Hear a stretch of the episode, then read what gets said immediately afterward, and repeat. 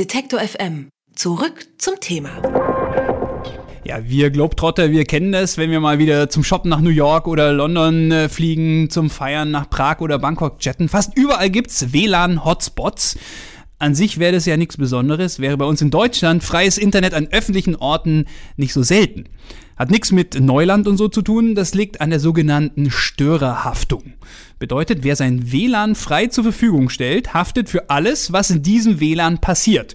Und das gilt nicht nur für Privatpersonen, auch wer als Kaffeebesitzer seinen Gästen freies WLAN anbietet, der muss zahlen, wenn irgendjemand dann äh, illegal Musik runterlädt zum Beispiel. Deswegen verzichten ja auch viele Bar- oder Café-Hotelbesitzer einfach darauf, sowas anzubieten. Nun hat es einen wichtigen Weisungsstoß der EU gegeben.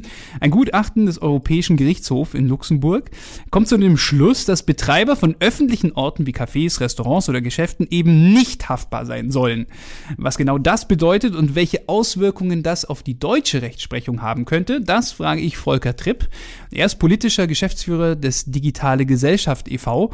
und kämpft schon seit Jahren für freie Netze. Hallo Volker. Hallo. Grüß dich. Sag mal, äh, der Generalanwalt des Europäischen Gerichtshofs, ich glaube, man spricht den Massier Spuna aus, hat gestern sein Gutachten zur Störerhaftung in Cafés, Bars oder Hotels vorgestellt. Was genau bedeutet dieses Gutachten? Ja, das Gutachten bedeutet zunächst mal eigentlich ähm, noch nicht unmittelbar etwas, weil es ja noch keine gerichtliche Entscheidung darstellt. Aber wie du schon ganz richtig gesagt hast, es ist eine wichtige Richtungsentscheidung.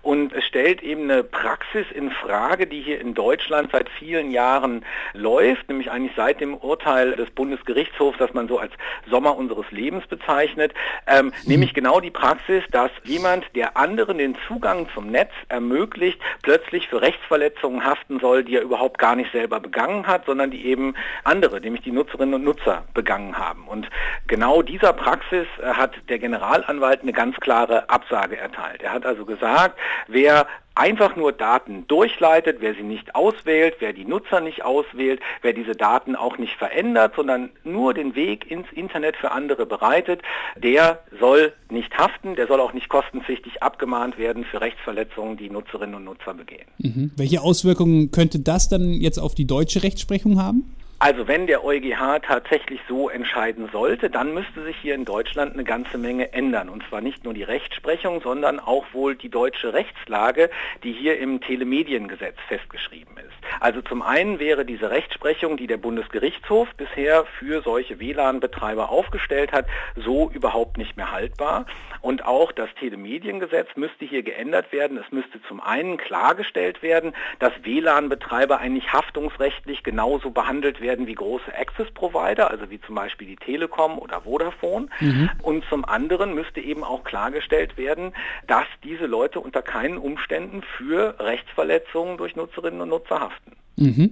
Bisher beziehen sich äh, das Gutachten und auch später vielleicht das Urteil nicht auf Privatpersonen. Wenn ich mir jetzt meinen WLAN mit einem Mitbewohner teile in der WG und der sich illegale Sachen runterlädt, dann muss ich im Notfall ja dafür haften. Wie hoch stehen denn die Chancen, dass sich das auch bald ändert?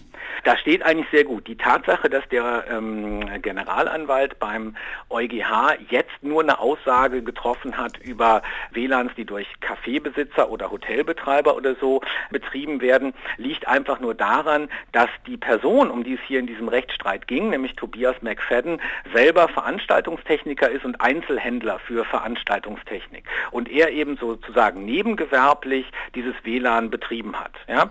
Allerdings muss man sagen, es gibt auch auf europäischer europäischer Ebene einen Gleichbehandlungsgrundsatz, der eben sagt, dass wesentlich Gleiches gleich und wesentlich Ungleiches ungleich behandelt werden muss. Und ob man jetzt das als äh, sozusagen Nebengeschäft betreibt oder ob man es als Privatperson betreibt, die eigentliche Dienstleistung, nämlich anderen den Weg ins Internet zu vermitteln, die bleibt ja genau gleich. Mhm. Insofern würde das wohl gegen den europäischen Gleichheitssatz verstoßen, wenn man jetzt hier eine Unterscheidung machen würde zwischen Privatpersonen und solchen nebengewerblichen Anbietern wie Tobias McFadden, der eben hier in diesem Fall gegenständig war. In anderen europäischen Ländern ist man ja da nicht so streng mit öffentlichen Netzen. Warum tut man sich da in Deutschland mit offenen WLAN-Netzen so schwer? Ja, das müsste man tatsächlich mal die konservative Politik fragen, denn äh, dort äh, befinden sich eigentlich die größten Widerstände. Wir haben ja selber schon im Jahr 2012 einen Gesetzentwurf vorgelegt, um diese Rechtslage zu ändern. Und äh, dieser Gesetzentwurf wurde auch schon zweimal in den Bundestag eingebracht, einmal von der Linken und einmal von Grünen und Linken zusammen. Und er ist eigentlich immer an den Stimmen der Konservativen gescheitert. Insofern müsste man die mal fragen.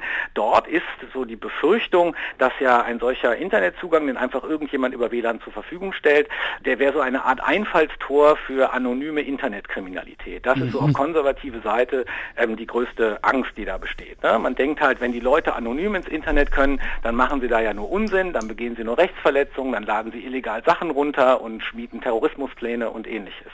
Das ist in der Tat wohl die größte Angst, die da besteht. Und meinst du, dieses Gutachten könnt ihr euch jetzt da auch unterstützen? und äh, ja. vielleicht leichter durchbringen? Ja, also mit Sicherheit. Denn also was ganz klar ist, auch von Seiten der Bundesregierung gibt es schon seit März vergangenen Jahres einen Gesetzentwurf, um das Telemediengesetz zu ändern. Der sieht halt eine ganze Menge Einschränkungen vor und Bedingungen, die erfüllt werden müssen, damit eben auch solche WLAN-Betreiber in den Genuss dieser Haftungsfreistellung kommen.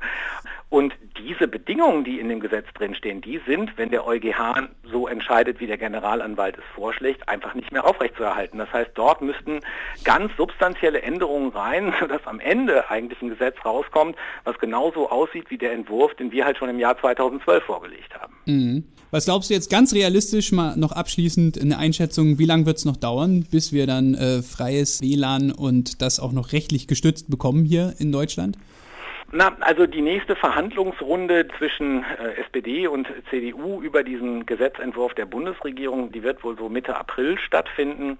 Eine endgültige Entscheidung des Europäischen Gerichtshofs werden wir im Mai bekommen. Das heißt, äh, ich vermute mal, mit ein bisschen gutem Willen und Glück könnten wir im Sommer soweit sein, vielleicht im Herbst, dass dann tatsächlich dieses Gesetz europarechtskonform verabschiedet wird.